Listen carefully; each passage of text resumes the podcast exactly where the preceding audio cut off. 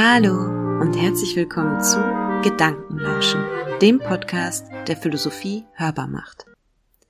Der Klassiker, den ich heute dabei habe, bewegt sich an der Grenze zwischen Philosophie und Pädagogik. Es geht um den Emile von Jean-Jacques Rousseau. Ein richtig dicker Schinken. Erstmals veröffentlicht im Jahr 1762, also vor der Französischen Revolution. Für mich ist dieses Buch nicht nur spannend, weil ich mich generell für Bildungsphilosophie interessiere und insbesondere für das 18. Jahrhundert, das nicht ohne Grund auch das pädagogische Jahrhundert genannt wird. Ich finde, es sollte zu den philosophischen Klassikern zählen, weil es ein großes Gedankenexperiment schildert. Die Erziehung von Emile ist schließlich eine fiktive Fallgeschichte, in der nicht nur pädagogische Innovation, Stichwort Entdeckung des Eigenwerts der Kindheit sondern auch jede Menge Gesellschaftskritik steckt. Stichwort Bürgertum und Ständegesellschaft. Getragen werden diese Gedanken von einem denkenden Ich, Rousseau, dessen alter Ego Jean-Jacques als junger Erzieher sich voll und ganz den verschiedenen Etappen von Emis Erziehung widmet, bis dieser 25 ist. Bei der Lektüre begegnen einem neben Vorurteilen der Zeit einigen absurd oder utopisch anmutenden Behauptungen auch Gedanken, die selbst für uns heute noch eine motivierende Bedeutung haben können.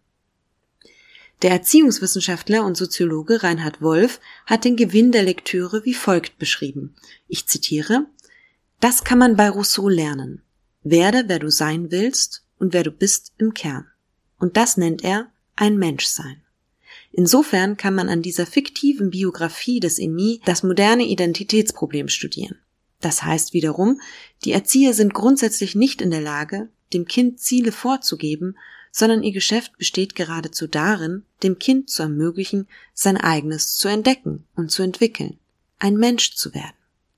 Ein Mensch zu werden, der man im Grunde schon ist. Zitat Ende. Diesem Urteil Reinhard Wolfs schließe ich mich an. Wie wird man? wer man ist? Die Frage hat nichts an Aktualität verloren und sie steht im Zentrum von Rousseaus Emile. Lange habe ich überlegt, welches Stückchen ich aus diesem Text vorlesen soll. Es gibt so viele spannende Passagen. Etwa die Empfehlung, Robinson Crusoe zu lesen, das erste und lange Zeit einzige Buch, welches Emile lesen soll. Oder die Ausführungen über moralische Erziehung und Aufklärung im vierten Buch. Ich habe mich jetzt aber schlussendlich für den Anfang entschieden und werde das Vorwort und die ersten Seiten des Buchs vorlesen. Hier werden bereits zentrale Gedanken genannt. Es genügt, um sich einen Eindruck über den Stil und das Thema zu verschaffen. Insofern such dir ein bequemes Plätzchen, schließ vielleicht sogar die Augen und lausche den folgenden Gedanken von Rousseau, mit denen er sich in die europäische Literatur und Geistesgeschichte nachhaltig eingeschrieben hat. Viel Freude und Inspiration dabei.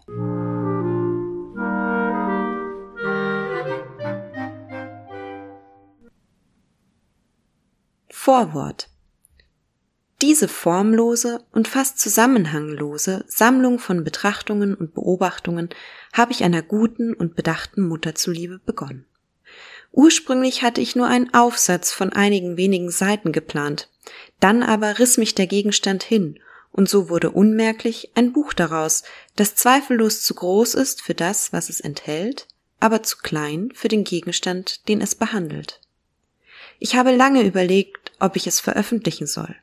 Oft schien es mir, als ob es nicht genüge, einige Broschüren veröffentlicht zu haben, um auch ein Buch schreiben zu können. Nachdem es mir aber nicht gelungen ist, es weiter zu verbessern, soll es so veröffentlicht werden, wie es ist. Denn ich glaube, dass man die Aufmerksamkeit der Öffentlichkeit auf diesen Gegenstand lenken muss. Sollten meine Gedanken falsch sein, so hätte ich meine Zeit nicht ganz verloren, wenn ich andere zu richtigen Gedanken angeregt hätte.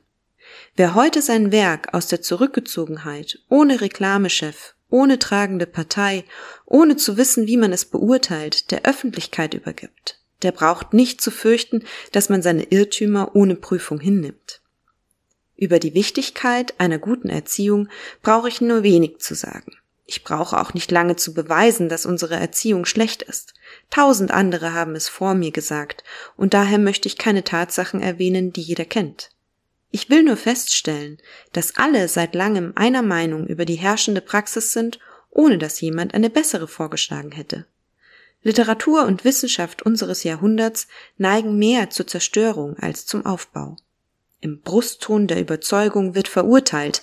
Um Vorschläge zu machen, muss man einen anderen Ton reden, der dem Philosophendünkel weniger gefällt. Trotz den vielen Schriften, die, wie man sagt, nur das öffentliche Wohl im Auge haben, wurde das Notwendigste vergessen, die Kunst der Menschenbildung. Auch nach dem Buch von Locke war mein Thema ganz neu und wird es höchstwahrscheinlich auch nach meinem neu bleiben. Man kennt die Kindheit nicht. Mit den falschen Vorstellungen, die man von ihr hat, verirrt man sich umso mehr, je weiter man geht. Die Klügsten bedenken nur, was Erwachsene wissen müssen, aber nicht, was Kinder aufzunehmen imstande sind. Sie suchen immer nur den Mann im Kind, ohne daran zu denken, was er vor seinem Mannsein war. Gerade das habe ich am eingehendsten studiert, damit man aus meinen Beobachtungen auch dann noch lernen kann, wenn meine Methode fantastisch und falsch wäre. Vielleicht habe ich schlecht erfasst, was nötig ist, aber das Wesen, auf das wir einwirken müssen, glaube ich genau gesehen zu haben. Fangt also damit an, eure Schüler besser zu studieren, denn ihr kennt sie bestimmt nicht. Lest ihr also dieses Buch unter diesem Winkel, so ist es bestimmt nicht ohne Nutzen. Im systematischen Teil, der den Gang der Natur darzustellen versucht, wird der Leser am meisten stutzen. Hier wird man mich wahrscheinlich angreifen und vielleicht nicht zu Unrecht. Man wird weniger eine Abhandlung über die Erziehung als Träumereien über sie zu lesen glauben. Was kann ich tun? Ich schreibe eben nicht, was ein anderer denkt, sondern was ich denke. Ich sehe mit anderen Augen, und das hat man mir schon lange vorgeworfen. Aber kann ich anders sehen und anders denken? Nein, ich darf mich nur nicht überschätzen und mich nicht für klüger halten als alle Welt. Ich werde meiner Meinung misstrauen, sie aber nicht ändern. Das ist alles, was ich tun kann und was ich auch tue. Wenn ich manchmal deutlich werde, so geschieht das nicht, um dem Leser zu imponieren, sondern um zu zeigen, wie ich denke. Warum soll ich etwas zweifelsam ausdrücken, wovon ich fest überzeugt bin? Ich sage nur, was ich denke. Wenn ich auch meine Meinung frei heraussage, so behaupte ich doch nicht Recht zu haben. Daher führe ich immer meine Gründe an, damit sie jeder wägen und beurteilen kann. Obwohl ich meine Gedanken nicht stur verteidige, fühle ich mich dennoch verpflichtet, sie vorzutragen. Denn die Richtlinien, in denen ich eine gegenteilige Meinung habe, sind keineswegs gleichgültig. Man muss wissen, ob sie richtig oder falsch sind, denn von ihnen hängt das Glück oder das Unglück der Menschen ab. Schlag vor, was zu machen ist, sagt man mir immer. Das ist, als ob man mir sagte, schlag das vor, was man schon macht, oder wenigstens schlag was Gutes vor, das man mit dem vorhandenen Übel verbinden kann. Ein solcher Vorschlag ist, was gewisse Dinge betrifft, noch viel fantastischer als alles, was ich sagen könnte. Denn in einer solchen Verbindung geht das Gute zugrunde und das Schlechte wird nicht besser. Da ist es besser, bei der herrschenden Praxis zu bleiben, als eine bessere nur halb anzuwenden. Das riefe weniger Widersprüche hervor, denn der Mensch kann nicht zwei entgegengesetzte Ziele zugleich anstreben. Das, was ihr, Väter und Mütter, machen wollt, ist auch durchführbar. Muss ich euren Willen erst verteidigen? Bei jedem Plan muss man zweierlei erwägen. Erstens, ob er wirklich gut ist. Und zweitens, wie leicht man ihn ausführen kann. In erster Hinsicht genügt es, um einen Plan an sich zulässig und durchführbar zu machen, dass das Gute in ihm in der Natur der Sache selbst begründet ist. Hier zum Beispiel, dass die vorgeschlagene Erziehung für den Menschen geeignet und dem menschlichen Wesen angemessen sei. Die zweite Überlegung hängt von den Verhältnissen ab. Verhältnisse, die für die Sache zufällig, das heißt nicht notwendig sind und die daher unendlich verschieden sein können. So ist vielleicht eine Erziehung in der Schweiz möglich und nicht in Frankreich, eine andere bei Bürgern und eine dritte beim Adel. Die verschieden schwierige Anwendung hängt von tausend Umständen ab, denen man nur durch besondere Anpassung der Methode an dieses oder jenes Land, an diesen oder jenen Stand gerecht werden kann. Alle diese Sonderfälle sind für mich unwesentlich und berühren meinen Plan nicht. Damit können sich andere beschäftigen, jeder für sein Land und den Staat, den er im Auge hat. Mir genügt, wenn man meine Vorschläge überall da anwendet, wo Menschen geboren werden. Dass man das Beste für sie selber und für die anderen getan hat, wenn man das aus ihnen gemacht hat, was ich vorgeschlagen habe. Erfülle ich meine Verpflichtung nicht, so habe ich ohne Zweifel Unrecht. Erfülle ich sie jedoch, so hätte man Unrecht, mehr von mir zu verlangen, denn ich verspreche nur das. Erstes Buch. Alles ist gut, wie es aus den Händen des Schöpfers kommt. Alles entartet unter den Händen des Menschen. Der Mensch zwingt ein Land, die Erzeugnisse eines anderen hervorzubringen, einen Baum, die Früchte eines anderen zu tragen. Er vermengt und vertauscht das Wetter, die Elemente und die Jahreszeiten. Er verstümmelt seinen Hund, sein Pferd, seine Sklaven. Alles dreht er um, alles entstellt er. Er liebt die Missgeburt, die Ungeheuer. Nichts will er haben, wie es die Natur gemacht hat, selbst den Menschen nicht. Man muss ihn wie ein Schulpferd für ihn dressieren. Man muss ihn nach seiner Absicht stutzen wie ein Baum seines Gartens. Ohne das wäre alles noch schlimmer, denn der Mensch gibt sich nicht mit halben Maßnahmen ab. Unter den heutigen Verhältnissen wäre ein Mensch, den man vor der Geburt an sich selbst überließe, völlig verbildet. Vorurteile, Macht, Notwendigkeit, Beispiel und alle gesellschaftlichen Einrichtungen, unter denen wir leben müssen, würden die Natur in ihm ersticken, ohne etwas anderes an ihre Stelle zu setzen. Sie gliche einem Baum, der mitten im Wege steht und verkommt, weil ihn die Vorübergehenden von allen Seiten stoßen und nach allen Richtungen biegen. Ich wende mich an dich, liebe und weise Mutter. Du hast es verstanden, dich von der Heerstraße fernzuhalten und das Bäumchen vor dem Zusammenprall mit der öffentlichen Meinung zu behüten. Pfleg und gieß die Pflanze, ehe sie verdorrt. Eines Tages wirst du dich an ihren Früchten laben. Umwall bei Zeiten die Seele deines Kindes, ein anderer mag den Umfang abstecken, du aber musst die Schranken setzen. Pflanzen werden gezogen, Menschen werden erzogen. Käme der Mensch groß und stark zur Welt, seine Stärke und Größe nützen ihm so lange nichts, bis er gelernt hätte, sich ihrer zu bedienen. Sie wären sogar sein Schaden, weil sie andere daran hinderten, für ihn zu sorgen und ihm beizustehen. So ginge er, sich selbst überlassen zugrunde, ehe er sein Bedürfnis erkannt hätte. Man beklagt den Kindstand, aber man sieht nicht, dass die Menschheit zugrunde gegangen wäre, wenn der Mensch nicht als Kind begonnen hätte. Wir werden schwach geboren und brauchen die Stärke. Wir haben nichts und brauchen die Hilfe. Wir wissen nichts und brauchen Vernunft. Was uns bei der Geburt fehlt und was wir als Erwachsene brauchen, das gibt uns die Erziehung. Die Natur oder die Menschen oder die Dinge erziehen uns. Die Natur entwickelt unsere Fähigkeiten und unsere Kräfte. Die Menschen lehren uns den Gebrauch dieser Fähigkeiten und Kräfte. Die Dinge aber erziehen uns durch die Erfahrung, die wir mit ihnen machen und durch die Anschauung. Wir haben also dreierlei Lehrer. Widersprechen sie sich, so ist der Schüler schlecht erzogen und wird immer uneins mit sich sein. Stimmen sie aber überein und streben sie auf ein gemeinsames Ziel hin, so erreicht er sein Ziel und lebt dementsprechend. Er allein ist gut erzogen. Von den drei Arten der Erziehung hängt die Natur gar nicht, die der Dinge nur in gewisser Hinsicht von uns ab. Die der Menschen ist die einzige, die wir in unserer Gewalt haben. Und auch da nur unter gewissen Voraussetzungen, denn wer kann hoffen, die Reden und die Handlungen derer überwachen zu können, die das Kind umgeben? Sieht man die Erziehung als Kunst an, so scheint ein voller Erfolg unmöglich zu sein, weil das nötige Zusammenwirken von Natur, Dingen und Menschen nicht von uns abhängt. Was man bei größter Sorgfalt erreichen kann, ist, dem Ziel mehr oder weniger nahe zu kommen. Es völlig zu erreichen, ist ein Glücksfall. Das Ziel der Erziehung? Es ist das Ziel der Natur selber. Das habe ich eben bewiesen.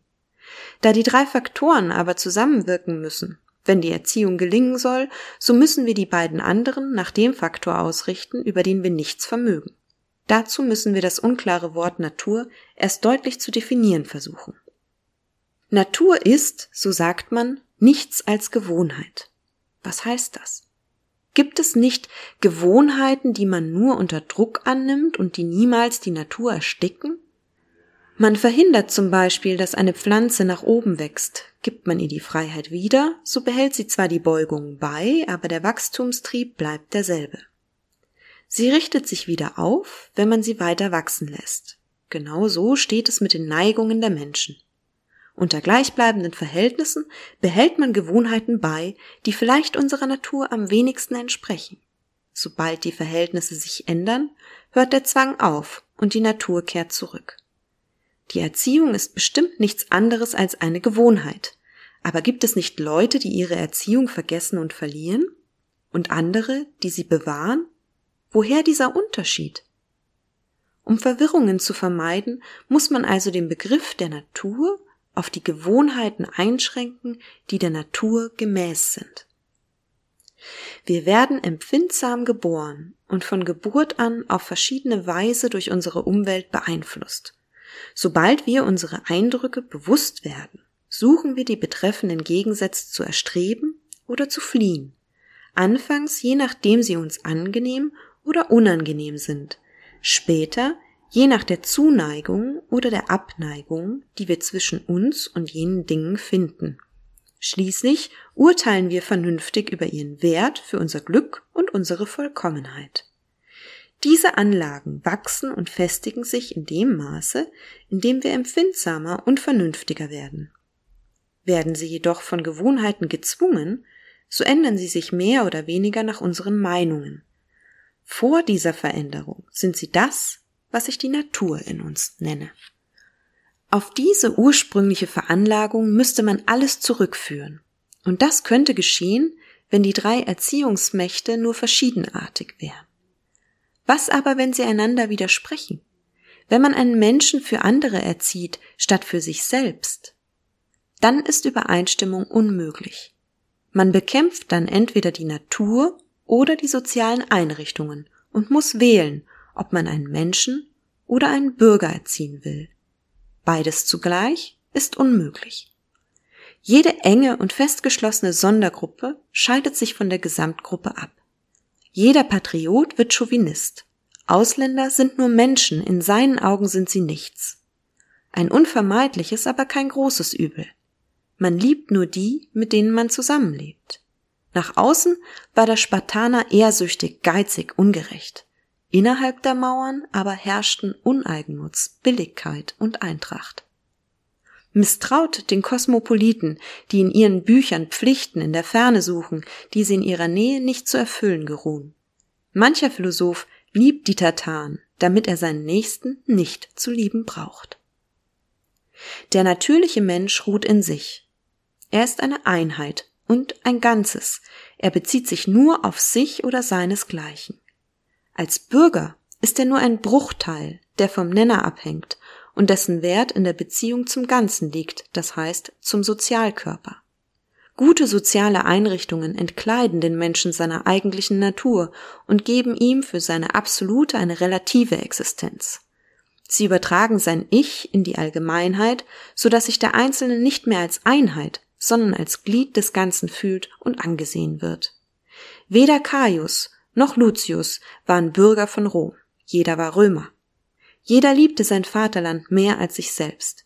Regulus fühlte sich als Karthager, weil er das Eigentum seiner Herren geworden war.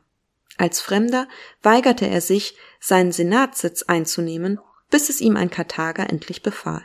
Er war entrüstet, als man ihm das Leben retten wollte. Er siegte, kehrte triumphierend zurück, um unter der Folter zu sterben.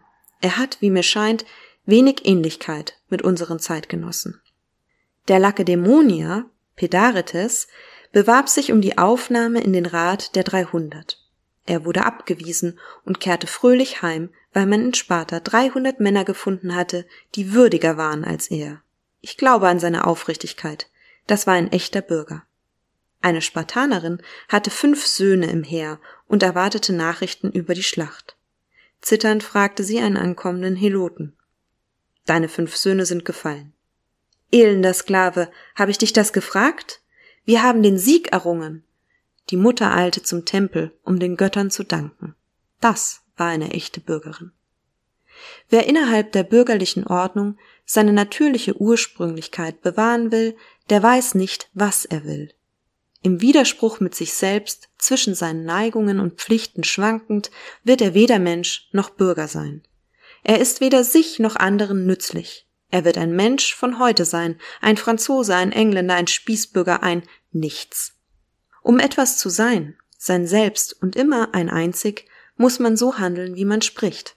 Man muss den einmal richtig erkannten Standpunkt festhalten, ihn offen bekennen und ihm stets folgen. Ich warte darauf, dass man mir dies Wunder zeigt, um festzustellen, ob es ein Mensch oder ein Bürger ist, oder wie er es anfängt, beides zugleich zu sein.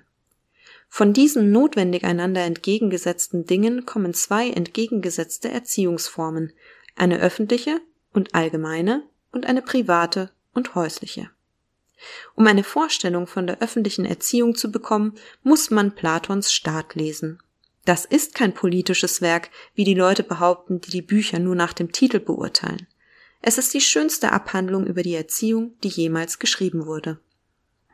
Will man auf Hirngespinste hinweisen, erwähnt man Platons Verfassung. Hätte Lykurg seinen nur aufgeschrieben, so fände ich sie noch viel fantastischer. Platon hat nichts anderes getan, als das Herz des Menschen zu läutern. Lykurg hat es entartet. Eine öffentliche Erziehung gibt es nicht mehr und kann es nicht mehr geben, denn wo kein Vaterland ist, gibt es auch keine Bürger mehr. Diese beiden Wörter, Vaterland und Bürger, müssen aus den modernen Sprachen ausgemerzt werden. Ich weiß warum, aber ich sage es nicht, denn es gehört nicht zu meinem Thema.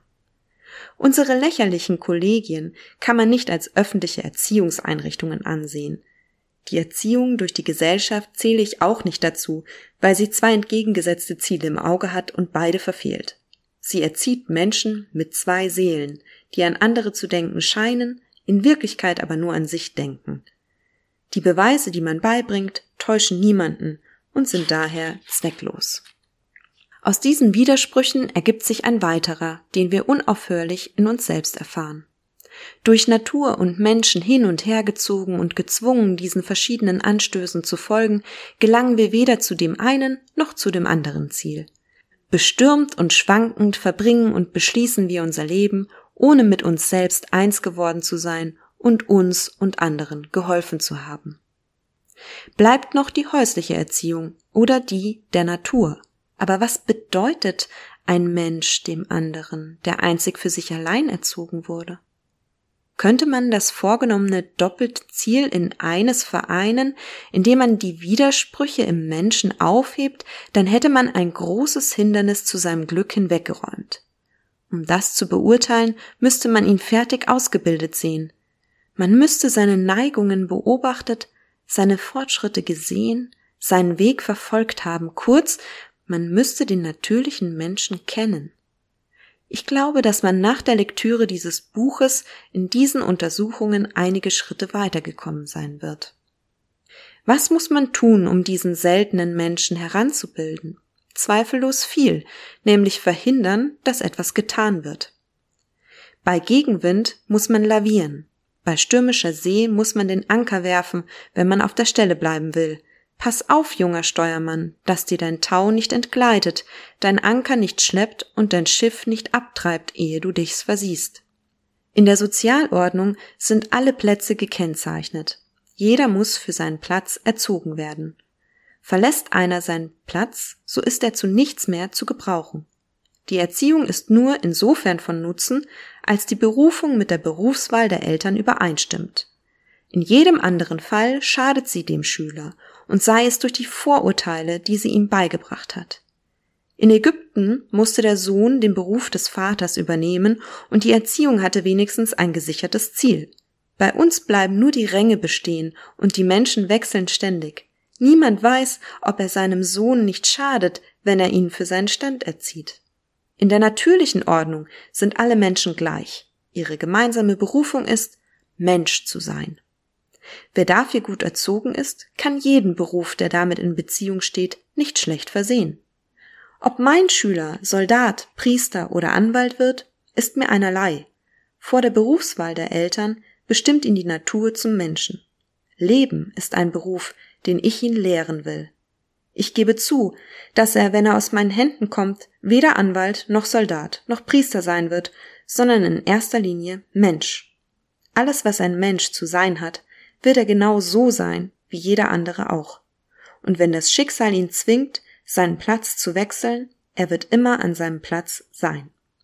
Occupavite fortuna, atque cepi, omnesque aditus tuus interclusi ut ad me aspirare non posses. Ich habe dich gemeistert, Schicksal, und halte dich gefangen. Alle deine Zugänge habe ich dir verschlossen, so dass du mir nichts anhaben kannst. Cicero. Unser wahres Studium gilt den Lebensbedingungen. Nach meiner Meinung ist der am besten erzogen, der die Freuden und Leiden dieses Lebens am besten zu ertragen vermag. Daraus folgt, dass die wahre Erziehung weniger vorschreibt als praktisch übt. Wir lernen vom ersten Augenblick unseres Lebens. Unsere Erziehung beginnt mit der Geburt. Unsere erste Lehrerin ist die Amme. Erziehung, Education, bedeutet bei den Alten Ernährung. Educit obsterix, sagte Varro. Educat nutrix. Instituit pedagogus docet magister. Die Hebamme bringt das Kind zur Welt. Die Amme nährt es, der Pädagogus, Knabenaufseher, leitet es, der Lehrer unterrichtet es. Varro, nach Nonius Marcellus. Also sind Aufzucht, Erziehung und Unterricht drei ebenso verschiedene Dinge wie die Kinderfrau, der Erzieher und der Lehrer. Aber diese Unterscheidungen werden missverstanden. Um gut geführt zu werden, darf das Kind nur einem Führer folgen. Wir müssen also unsere Ansichten allgemeiner fassen und in unserem Schüler den Menschen an sich sehen, der allen Zufällen des Daseins ausgesetzt ist. Wenn der Mensch immer in seinem Lande verhaftet bliebe, wenn immer das gleiche Wetter herrschte, wenn niemand seinen Stand wechselte, so wäre die bestehende Praxis in gewisser Hinsicht gut. Das Kind, einmal für seinen Beruf erzogen, brauchte ihn niemals mehr zu verlassen und wäre niemals den Unbequemlichkeiten eines anderen ausgesetzt. Aber die Verhältnisse ändern sich ständig. Der Geist des Jahrhunderts ist unruhig und stürzt von Generation zu Generation alles um. Ist es daher nicht unsinnig, ein Kind so zu erziehen, als braucht es sein Zimmer nie zu verlassen, als bliebe es immer inmitten seiner Leute? Wenn das unglückliche Geschöpf auch nur einen Schritt ins Freie tut, wenn es eine Stufe hinabsteigt, ist es verloren so lehrt man es nur, Leiden zu empfinden, aber nicht, sie zu ertragen. Man möchte nur sein Kind behalten, aber das ist nicht genug. Man muss es lehren, sich selbst als Mann zu erhalten, Schicksalsschläge zu ertragen, Reichtum und Armut hinzunehmen und, wenn es sein muss, im Eis Islands und auf den glühenden Felsen Maltas zu leben. Trotz aller Vorsicht, seinen Tod zu verhüten, muss es dennoch einmal sterben. Und wenn sein Tod auch nicht das Werk eurer Fürsorge ist, so ist sie dennoch fehl am Platz. Es handelt sich weniger darum, den Tod zu verhindern, als es Leben zu lehren. Leben ist nicht Atmen. Leben ist Handeln. Das heißt von unseren Organen, Sinnen, Fähigkeiten, von allen unseren Bestandteilen Gebrauch zu machen. Sie geben uns das Gefühl, dass wir existieren. Nicht wer am ältesten wird, hat am längsten gelebt, sondern wer am stärksten erlebt hat. Mancher wird mit hundert Jahren begraben, der bei seiner Geburt gestorben war. Es wäre ein Gewinn gewesen, wenn er als Kind gestorben wäre, wenn er wenigstens bis dahin gelebt hätte. Unsere ganze Weisheit besteht aus Lakaienvorurteilen. All unsere Gewohnheiten sind nur Unterwerfung, Bedrängnis und Zwang. Der Gesellschaftsmensch wird als Sklave geboren und lebt und stirbt als Sklave. Bei seiner Geburt näht man ihn in einen Wickel ein, bei seinem Tode nagelt man ihn in einen Sarg. Solange er Mensch ist, ist er durch unsere Einrichtungen gebunden. Manche Hebammen behaupten, sie könnten den Kopf eines Neugeborenen in hübschere Form kneten, und das duldet man. Unsere Köpfe sind also vom Schöpfer schlecht geformt worden, und sie müssen erst durch Hebammen von außen, durch Philosophen von innen die rechte Form bekommen. Die Kariben sind glücklicher dran als wir.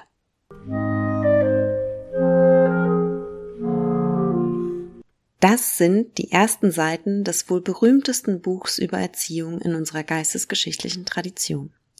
Gerade der Satz zum Schluss, der Vergleich mit den Kariben als irgendwie natürlichere Menschen, weist uns auf das hin, was ich zur Einführung mit Vorurteilen der Zeit angesprochen habe.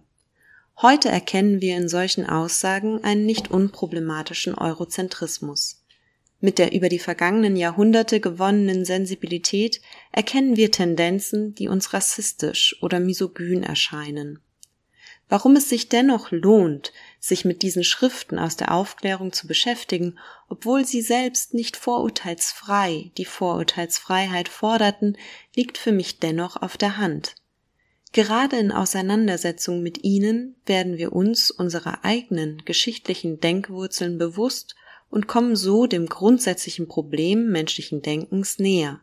Wir bekommen die Chance, die Präsenz des eigenen Horizonts in der Suche nach allgemeinen Erkenntnissen zu bemerken und zu studieren. Das ist kein automatischer Vorgang, sondern es bedarf einer aktiven und kritischen Auseinandersetzung mit den Texten. Aber wenn es uns gelingt, ein Bewusstsein darüber zu erarbeiten, halte ich das für gesellschaftlich relevant, insbesondere wenn man beginnt, Konsequenzen daraus zu ziehen. Treffend hat der Philosoph Hans-Georg Gadamer eine dieser Konsequenzen beschrieben. Er hat sich intensiv mit der Geschichte der Philosophie beschäftigt und fordert mit seiner philosophischen Hermeneutik dazu auf, mit den geschichtlichen Werken ins Gespräch zu kommen. In ein offenes Gespräch zu treten, wie zwischen einem Ich und Du, getragen von gegenseitiger Anerkennung. Dazu bedarf es immer eines, wie er ihn nennt, notwendigen Zweifels. Der andere könnte recht haben. Für mich geht mit diesem Zweifel eine Haltung einher, die es braucht, um gemeinsam zu philosophieren, die Bereitschaft dazu, sich von dem anderen etwas sagen zu lassen. Gadamer nennt das aufeinander hören können. Rousseau beschreibt im Vorwort dementsprechend, er könne und wolle zwar nicht anders denken, als er es nun mal tut, aber er dürfe sich dabei nicht überschätzen, sich nicht für klüger halten als alle Welt. Ich wünsche dir viel Freude beim Nachdenken über Rousseaus Gedanken darüber, wie man eigentlich wird, wer man ist, darüber, warum die Erziehung des Menschen wichtig ist und wie wir sie vielleicht verbessern können. Wenn dich Rousseaus Gedankenexperiment interessiert und du mehr über seinen Vorschlag zu einer Erziehung zum Menschen erfahren möchtest, fang gerne an, selbst in diesem großen Buch herumzustöbern und lass dich von dem Umfang nicht abschrecken. Man muss Bücher nicht von vorne bis hinten durchlesen, sondern kann sich auch einfach die Kapitel heraussuchen, die einen besonders interessieren. Vorgelesen habe ich die ersten 16 Seiten aus der UTB-Ausgabe in der Übersetzung und Kommentierung von Heinrich Meyer, die Ludwig Schmitz in neuer Fassung vorgelegt hat. Bis zum nächsten Mal und alles Gute, eure Sandra.